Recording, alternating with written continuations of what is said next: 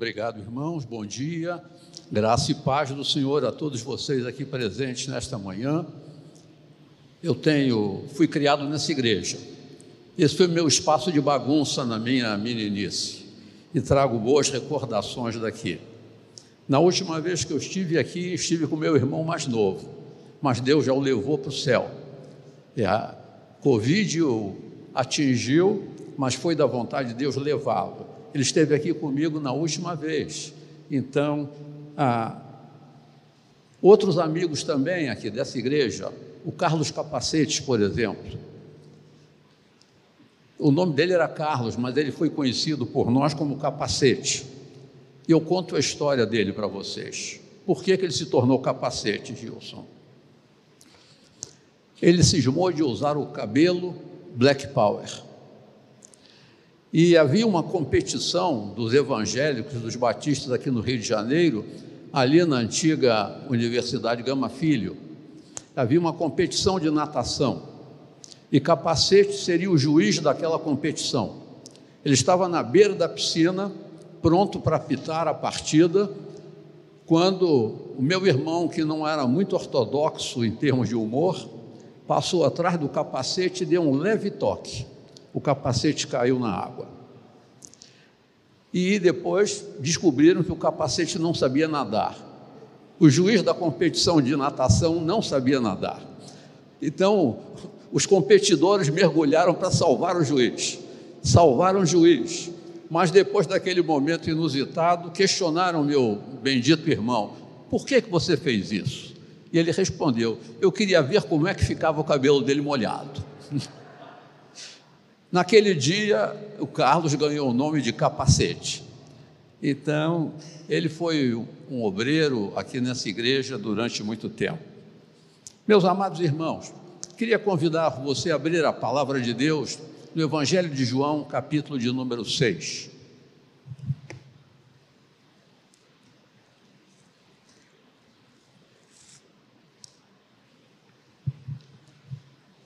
Seja a Bíblia de papel eletrônica. Eu queria compartilhar com vocês nesta manhã. A gente vive um tempo de tensões e um tempo de é, angústias para muitos. Mas é um tempo de novidades, a gente não pode negar. É um tempo desafiador para a Igreja de Cristo. E ao contrário do que se afirma, um cenário confuso só pode ser enfrentado com um elemento: com a verdade. Numa sociedade onde se aponta a relativização da verdade, o que é um absurdo, a gente sabe essencialmente que a verdade é uma categoria absoluta. A mesma sociedade que diz que a, sociedade, que a verdade não existe ela tem consciência no fundo que a verdade é necessária. A gente vive um tempo de um paradoxo. Eu queria fazer a leitura a seguir, mas sobre um pano de fundo que eu quero colocar para você aqui. Nós vivemos um tempo paradoxal. Em primeiro lugar, nós vivemos uma era chamada era da informação, mas isso não é uma verdade. Há um estudo de um engenheiro pedagógico, Clavé, ele demonstra no seu estudo que nos últimos anos a população mundial, sobretudo a juventude, vem emburrecendo. E ele atribui isso a um objeto que praticamente todos nós usamos hoje. E eu não trouxe o meu hoje, o celular, que é um computador. E ele demonstra o seguinte: que há dois elementos aí interessantes nessa sociedade que vem é, evidenciando um decréscimo no que seria efetivamente o conhecimento.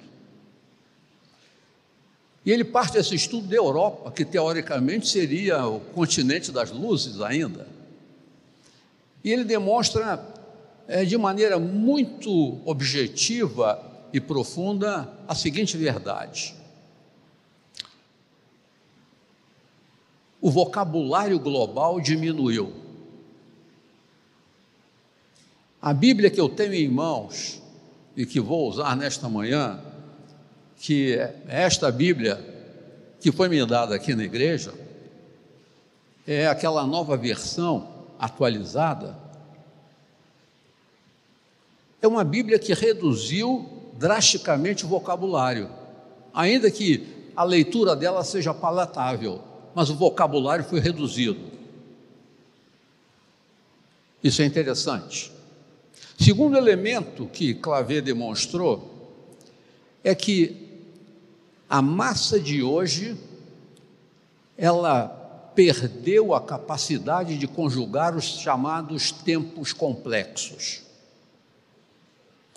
Não se conjuga mais um verbo no tempo subjuntivo, por exemplo. As construções mais que perfeitas, imperfeitas, foram para lá. Ele demonstra que a população hoje tem uma vaga noção, vaga noção de passado, presente e futuro. Nesse contexto, nós temos um segundo elemento que não foi demonstrado por Clavé, mas que nasceu pelos anos 50, 1956 mais ou menos, que é a questão da inteligência artificial. A inteligência artificial é um negócio teoricamente fantástico, mas recentemente, num voo nos Estados Unidos, houve aquela, aquela tradicional questão que a gente enfrenta sempre, que é o overbooking, e permitiram que o computador, pela inteligência artificial, selecionasse o, o passageiro que ia colocar para fora do avião. Só que, com esse mecanismo, tiraram o famoso cirurgião, que iria resolver um problema seríssimo. Mas o critério da inteligência artificial aplicado ali foi simplesmente o seguinte: que indivíduo, matematicamente, traria o menor prejuízo para a companhia porque tinha, teria pago a passagem mais barata. Eu não preciso dizer a você que essa companhia se ferrou depois por isso. Nós temos então um processo de perda da, do conhecimento, nós temos um processo de domínio da inteligência artificial que cresce tremendamente. Mas eh, nesse cenário entra um fator que ninguém esperava na intensidade que chegou a pandemia. Então, sobre esses três grandes elementos, nós hoje enfrentamos a nossa geração enfrenta um drama. Possivelmente muitos de vocês já viram um documentário muito interessante chamado Dilema das Redes. Se não viram, por favor, vejam. Nós não estamos na sociedade da informação. Nós estamos na sociedade dos dados. Você tem três níveis e eu queria que você pensasse sobre isso. Nós temos uma massa de dados impressionante no mundo de hoje. Se esses dados são trabalhados e são computados e são avaliados e são ordenados e organizados, você tem o que nós chamaríamos de informação. Terceiro lugar, se você tem esses dados e você sabe usar bem esses dados, sabe articulá-los, selecionar o que é relevante do que não é relevante, você tem conhecimento. Dizem que nós estamos na sociedade do conhecimento, mas esse conhecimento está nas mãos de, ou na cabeça de poucos. Informação na cabeça de um número um pouquinho maior, um pouquinho menor, ou maior, perdão. E dados estão explodindo por todo o mundo, gerando uma confusão e uma desinformação geral. Esse é o cenário. Esse é o cenário que nós estamos, por alguma razão, Deus permitiu que nós vivêssemos nesse contexto. E a minha questão, eu quero levantar para você nessa manhã, quando Purim me telefona lá de Vitória dizendo: Leandro, você pode dar um jeito para mim chegar lá no Meia? Você pode ir de manhã e de noite? Eu disse: Não, só de manhã. Mas eu venho, venho por amor ao Purim, que é um querido amigo, e por amor a Bete da Luz, que está perdida por aqui, já orou até por mim. Eu queria pensar com vocês sobre isso. Se Deus permitiu que você e que eu vivêssemos neste tempo, Ele tem um desafio para nós. Ele tem um desafio para a igreja de hoje. Ele tem um desafio para a igreja. Eu nunca imaginei na minha vida que pregaria para um, um auditório de mascarados. Nós nos escondemos aqui. Eu nunca poderia imaginar num culto de pessoas segregadas. Que comunhão é essa?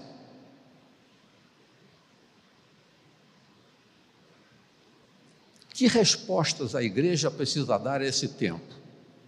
No mundo da não-verdade, eu não diria ilustre porque ele não é, mas um dos nossos ministros tentando arguir uma absurdidade adotada atualmente diz assim: não, a verdade é relativa.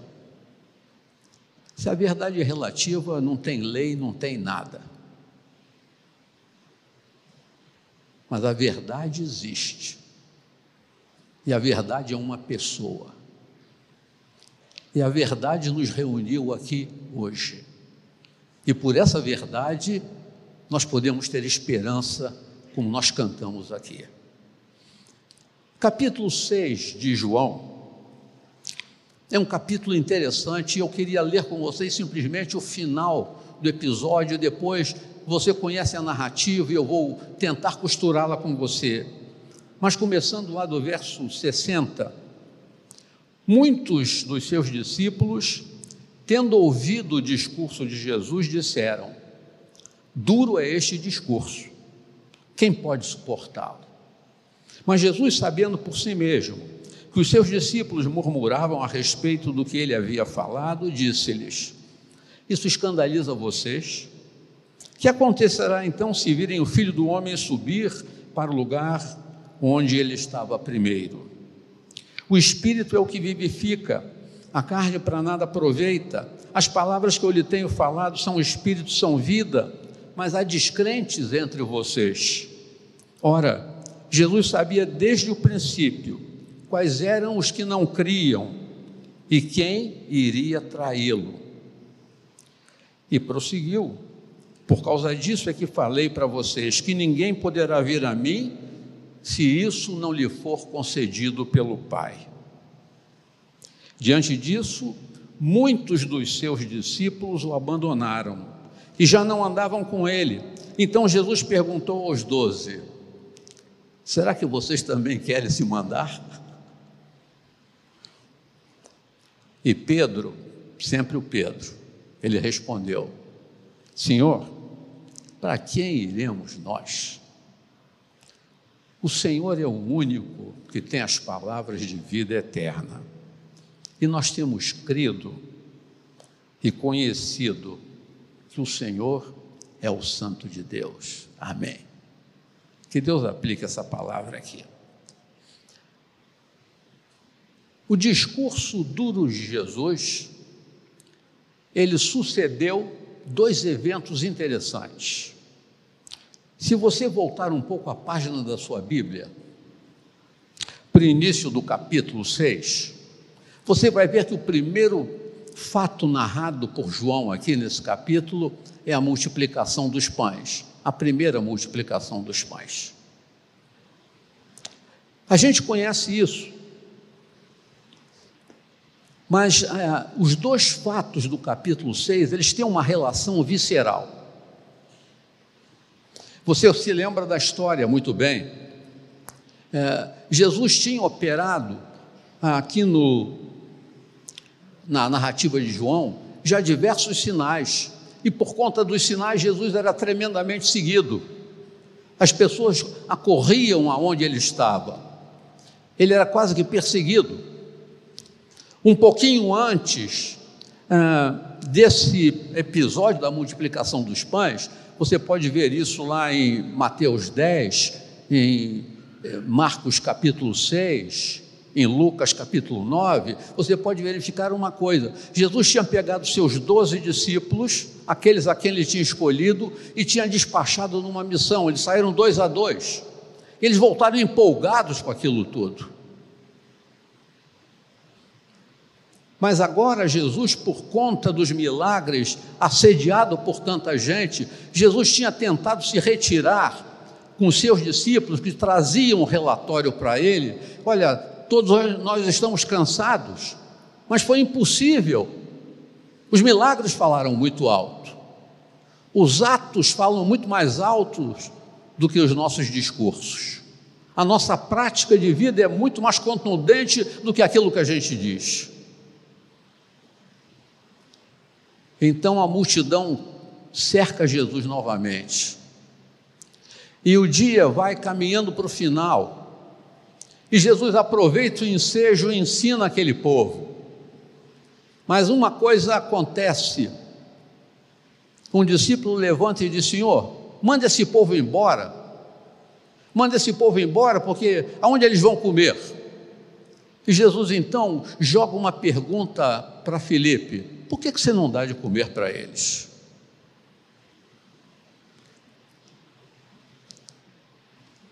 Então, essa pergunta passa por ali, eles localizam que no grupo havia um menino que tinha alguns pães de cevada e dois peixinhos. E Jesus então pega isso Jesus ora. Aqueles pequenos, ah, poucos pães e simplesmente dois peixes, naquela oração de Jesus, são multiplicados e são distribuídos, e segundo as narrativas evangélicas, alimentam a mais de 5 mil pessoas. Jesus ora. Mas se você tomar, se você tem a sua Bíblia aberta, por favor, depois desse episódio, no finalzinho da narrativa, no capítulo, no verso 14, quando as pessoas viram o sinal que Jesus havia feito, disseram: Este é verdadeiramente o profeta. Se lembram? Eles se lembraram Moisés tinha dito: Deus vai levantar um profeta igual a mim. Esse é o profeta. Moisés tinha lá no deserto sido instrumento de Deus para que o maná chegasse.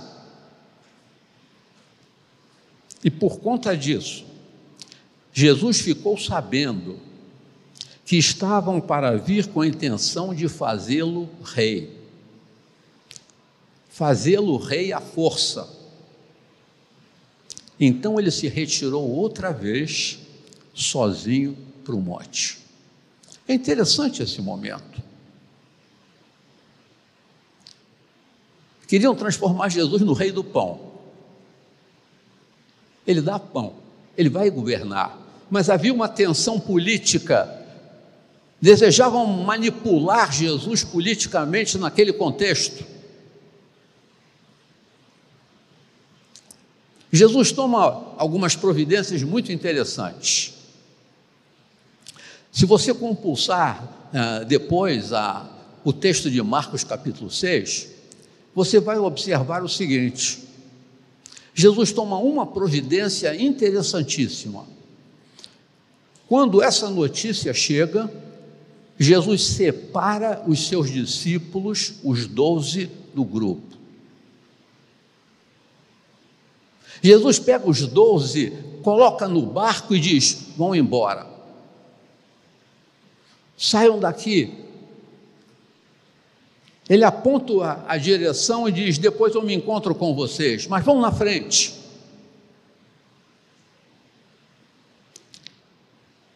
Alguma coisa sintomática. Jesus sozinho ficou e despediu a multidão. Ele não deixou os discípulos ali no final da história. Mas o final da história também teve mais um elemento interessante. Diz a narrativa bíblica que mais de 5 mil pessoas foram satisfeitas, mas sobraram pães, sobraram peixes. E Jesus toma uma providência, ele manda que os seus discípulos recolham tudo. E doze cestos cheios são recolhidos, um para cada discípulo. Eu tenho uma pergunta. Chegando lá no céu, eu vou perguntar para aqueles discípulos: o que, vocês fizeram com aquele material? Ou o que, que Jesus mandou vocês fazerem depois? Porque a Bíblia não me elucida isso. Mas se o Senhor mandou guardar, tem uma razão. Há um simbolismo poderoso e precioso nisso. Doze cestos cheios. E a narrativa declara o seguinte: para que nada se perca.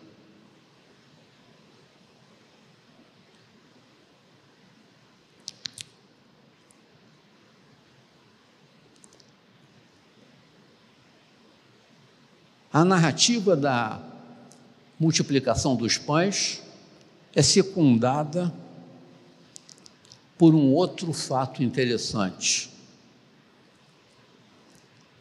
Voltem lá para Marcos 6, não fiquem zangados comigo, mas eu quero que vocês entendam toda essa narrativa bíblica com muita precisão. Marcos capítulo 6, versos de 7, eh, perdão, versos de 45 até o 51.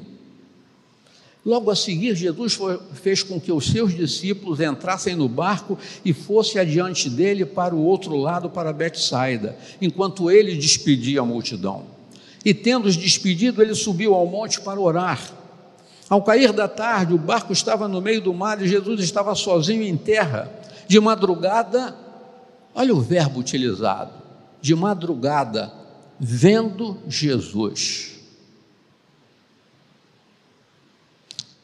A distância possível nesse momento de Jesus até o barco dos seus discípulos era de mais ou menos cinco quilômetros.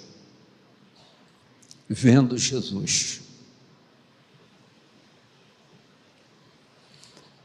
Vendo Jesus que os discípulos remavam com dificuldade, porque o vento lhes era contrário, foi até onde eles estavam, andando sobre o mar.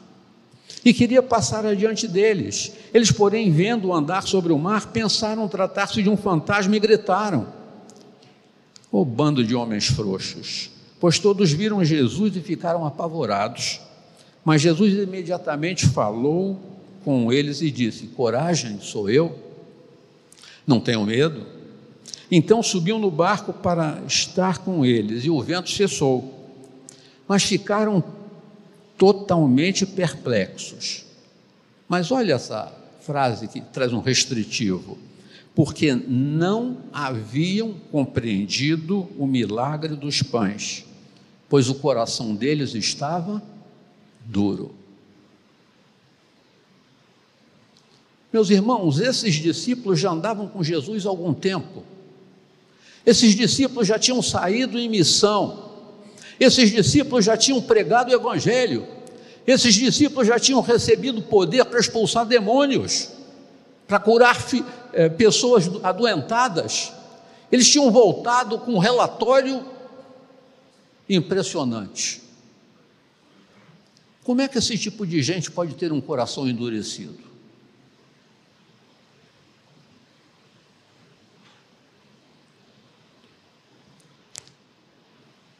Como um crente poderia ter um coração endurecido?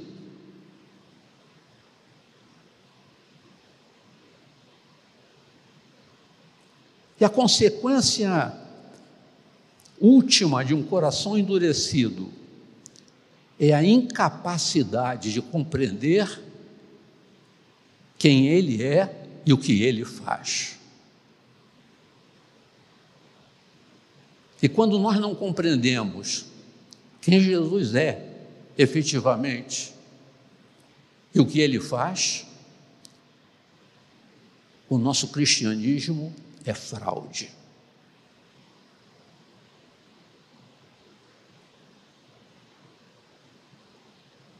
Do texto que nós lemos, a fraude ficou tão evidente que Jesus simplesmente já tinha despedido a multidão, mas discípulos ficaram com ele ali. E são os discípulos que reclamam dele, dizendo: O teu discurso é duro.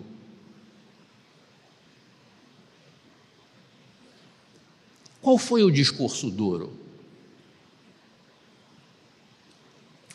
Você está com a sua Bíblia aberta em João 6? Alguns elementos interessantes da dureza do discurso de Jesus.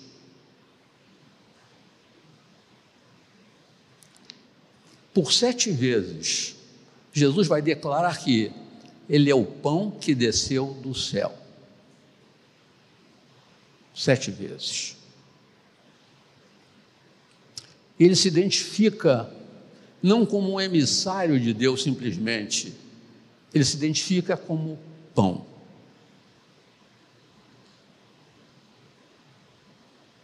Ele se identifica como alimento. Ele se identifica como a essência da vida. Obviamente, quando João narrou isso aqui, essa experiência marcou tão profundamente João, que quando ele escreveu o evangelho dele, ele pôde abrir o evangelho apresentando Logos e dizendo: a vida estava nele, a vida dos homens, ele era a luz dos homens. João abre o seu evangelho com uma descrição impressionante. Depois você volte lá. Eu não gosto muito das versões portuguesas, porque elas são elas são calcadas na vulgata de Jerônimo. Eu prefiro, no princípio, era a palavra. Mas Jerônimo traduziu o logos como verbo por conta do latim, e ficou assim, e nós acompanhamos assim, mas no princípio era a palavra. Porque Deus é ato puro, não há uma palavra de Deus que não se cumpra. Já, já tinha entendido isso? Nenhum dos teus planos pode ser frustrado. O que eu digo se realiza. Minhas palavras e meus atos são uma coisa só. Era impossibilidade radical Deus ter declarado haja luz e não acontecer luz.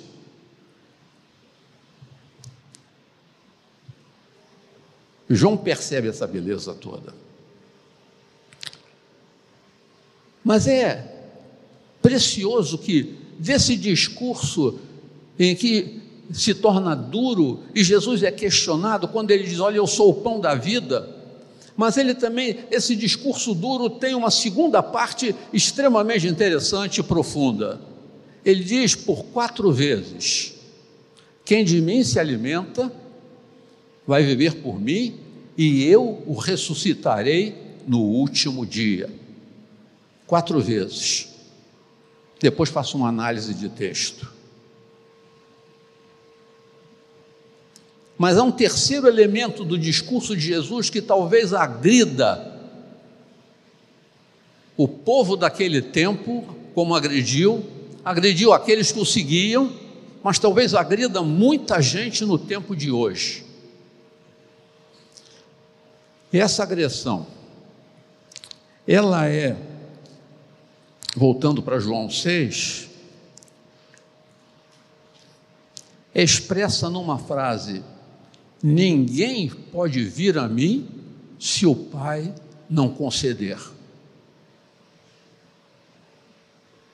Vocês vêm a mim por uma razão, porque Deus permite isso.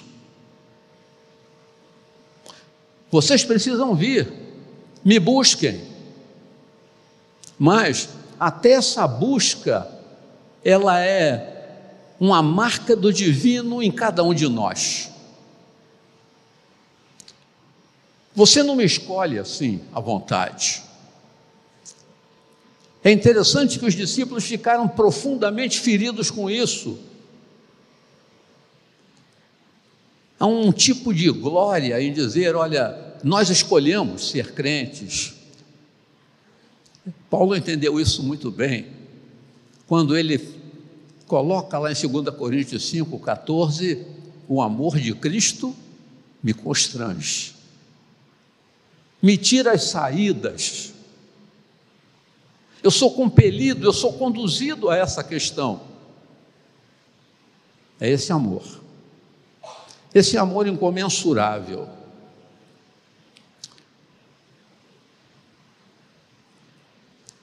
A autonomia humana, a autonomia que tão levantada no tempo de hoje, onde eu defino a verdade, é falsa.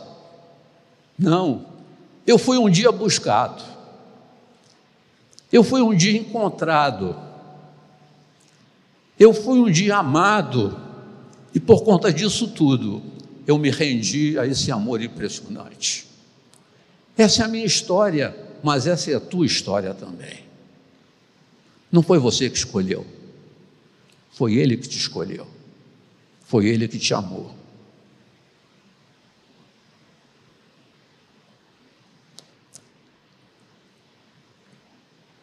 Eu aceitei a Cristo, descobrindo o tamanho desse amor na maneira mais inusitada.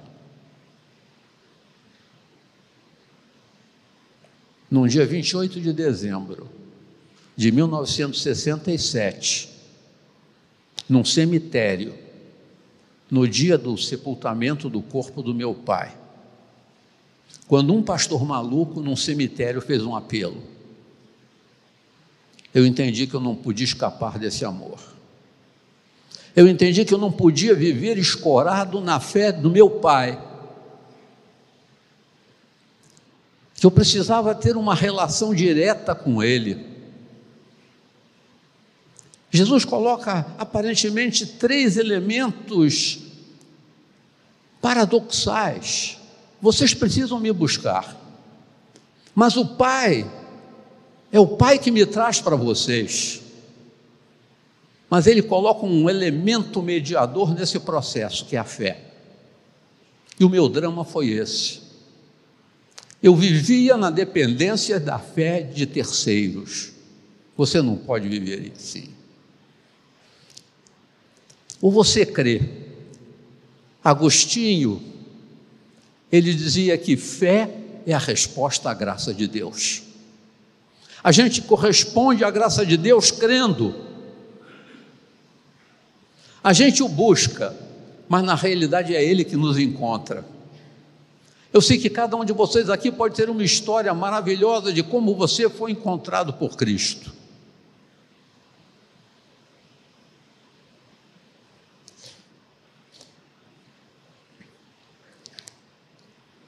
Eu tiro algumas lições desses episódios e desse discurso duro, agressivo de Jesus que incomodou tanta gente, que fez tanta gente ir embora.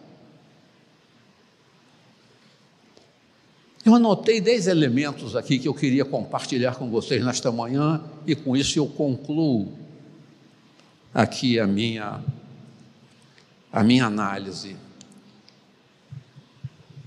Primeiro elemento que eu descobri: dicotomizaram o mundo, mas o mundo é um só. Todo pão vem de Deus. Quando Jesus multiplicou os pães, ele orou. Mas ele era o pão que veio do céu. E ele orou por nós também. João 17. Segundo elemento que eu descobri, eu queria compartilhar com vocês, numa rápida análise desses dois fatos aqui, é o seguinte: por que doze ceitos cheios? sobrando, para que nada se perdesse. Meu irmão, a graça de Deus é farta. A graça de Deus pode atingir a todo mundo, mas a graça não é barata. Deus não jogará a sua graça fora. Por isso, se você ainda não aceitou, aceite-a. Se ainda você não a levou a sério, leve-a. Mas nada dessa graça será perdido. Terceiro elemento que tem falado ao meu coração da análise desses elementos é o seguinte: um coração duro, altivo, aquela ideia de autonomia que é nós somos tendentes como seres humanos a desenvolver,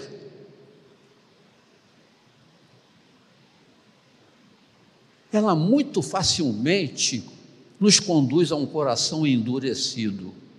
E um coração duro não compreende a maravilhosa graça de Deus. Peça que Deus cumpra aquela promessa dele, que transforme o seu coração duro em coração de carne, sensível.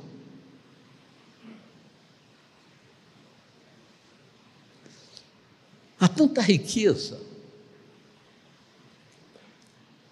Meus irmãos, Deus me deu o privilégio de dirigir uma instituição filantrópica que nasceu dentro dessa igreja.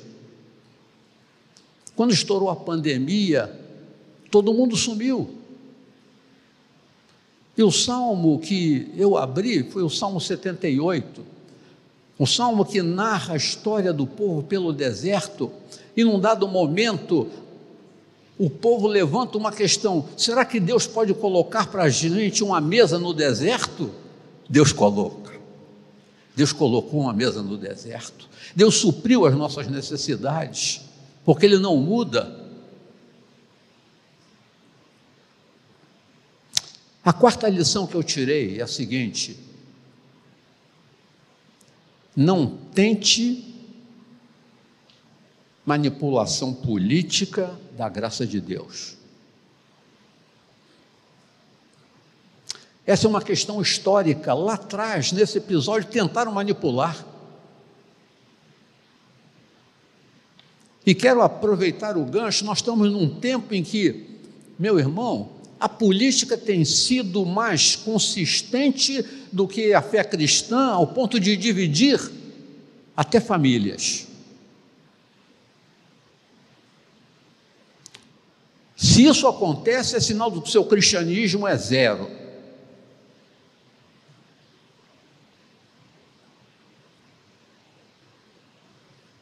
Eu tenho aprendido um, um ponto relevante: toda ideologia é uma idolatria. Toda.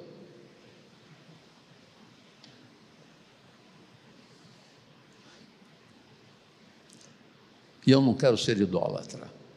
Eu quero amar a Jesus, Ele é a minha referência. Nada pode me separar dele.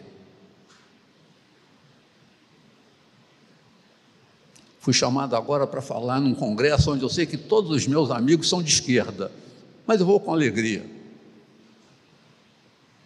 Não me separa deles, nem direita, nem esquerda, nem centro, nem o raio que o parta. Se um dia eles foram lavados pelo sangue do Cordeiro, não tem problema. Ou esse amor de Cristo que vocês cantaram tão maravilhosamente aqui é real ou não é?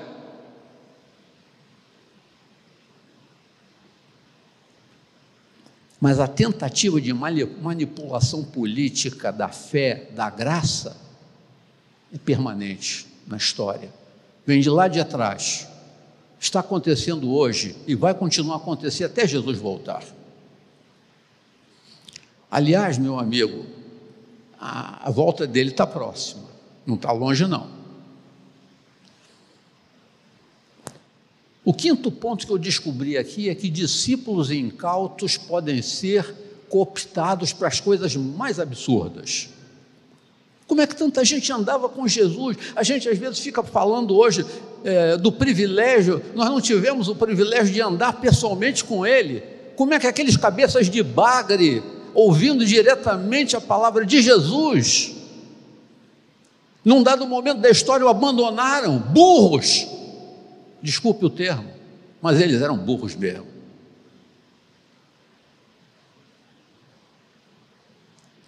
Perderam o Rei da Glória. Mas, lamentavelmente, muita gente hoje faz a mesma coisa.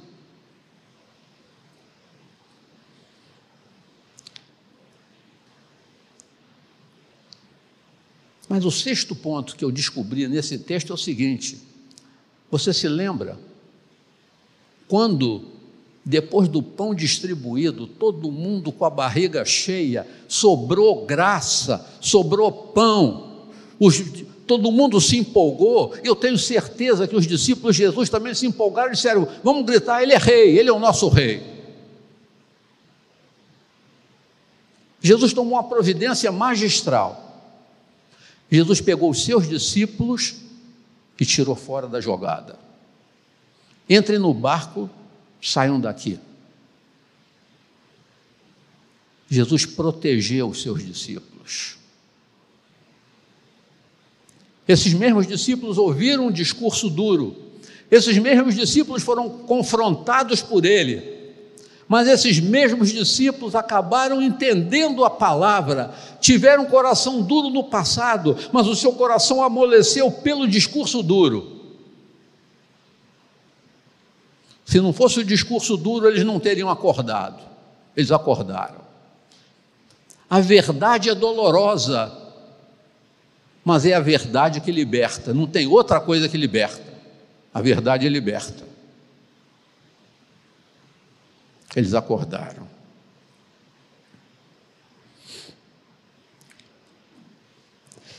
O sétimo ponto que eu descobri desse texto, eu quero compartilhar com você, é o seguinte: verdade é verdade, mas você nunca será coagido a aceitá-la. Mas ai de você se não aceitar a verdade. Aceite a verdade.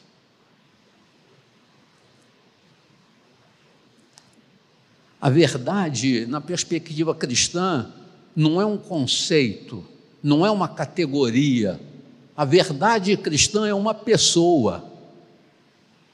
Uma pessoa que transcende toda a realidade. É Cristo.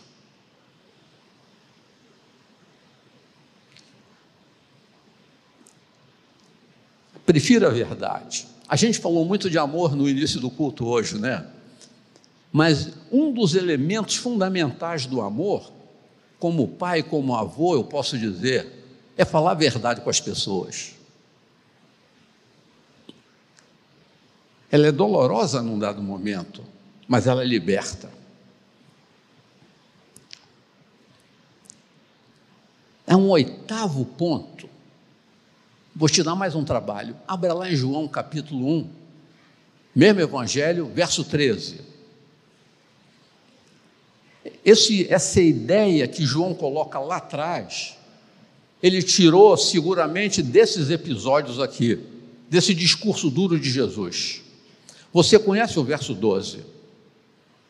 Mas a todos quantos o receberam, deu-lhes o poder de serem filhos de Deus, a saber, aos que creem no seu nome.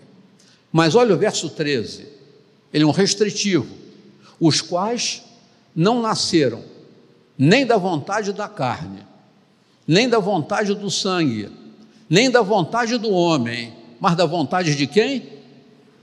De Deus. Por que, que isso foi colocado aqui? Meus irmãos, viver no mundo de hoje é viver num drama de conflito de vontades. Você pode dar aí a interpretação que quiser, mas a mais comum é a seguinte: a vontade da carne, a vontade da minha natureza, a vontade do sangue, a vontade daqueles da onde eu vim, a vontade do homem, a minha vontade pessoal, individual, que muitas vezes confronta essas duas vontades.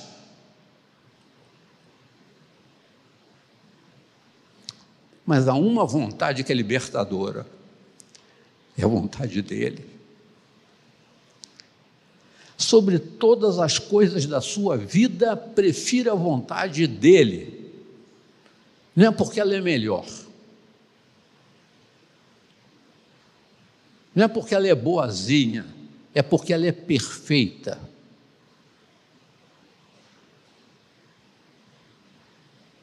Essa é a vontade dele, é perfeita. A vontade, dele, muitas vezes, para muitos de nós, tem capítulos muito dolorosos. Mas prefira a dor produzida por Deus do que a alegria, ou pseudo-alegria que o mundo te empresta. O preço é alto. A vontade dele é perfeita. A vontade dele não perpassa simplesmente a sua existência aqui, mas a vontade dele passa por aqui também mas a vontade dele tem um foco na eternidade. Pense além, pense mais alto. Esse conflito de vontades é real. Por essa razão, o meu nono ponto é: submeta-se pela fé a essa vontade maravilhosa. Essa é a sua sorte, essa é a minha sorte. Mas houve um outro elemento que escandalizou todo mundo no discurso de Jesus. Lá, João 6, verso 57, se não me falha a memória. A memória da gente vai ficando velha, falha muito, né? Mas olha só. Assim como o Pai que vive me enviou, e igualmente eu vivo por causa do Pai, quem de mim se alimenta, por mim viverá. Jesus define aqui a essência da fé cristã. Você é o que você come. Se você comer cenoura o tempo todo, você vai ficar da cor da cenoura.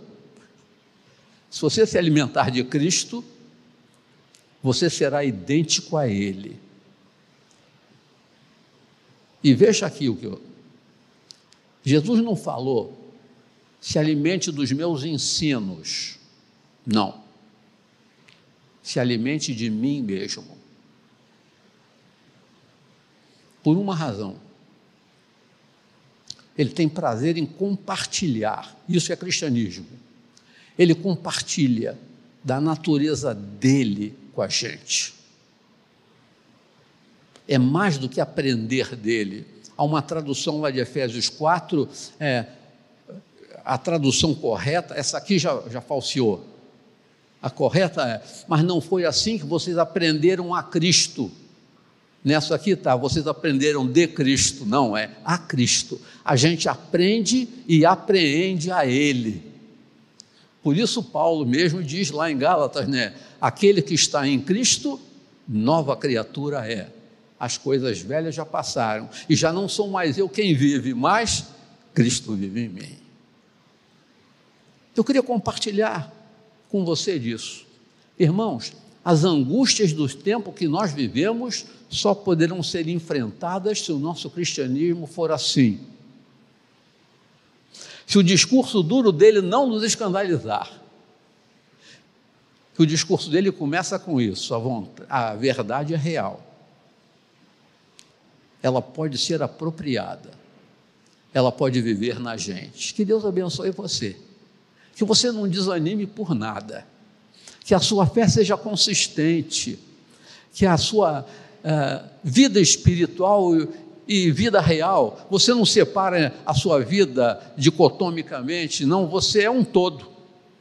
Que isso seja uma realidade em você, plena, completa, alegre.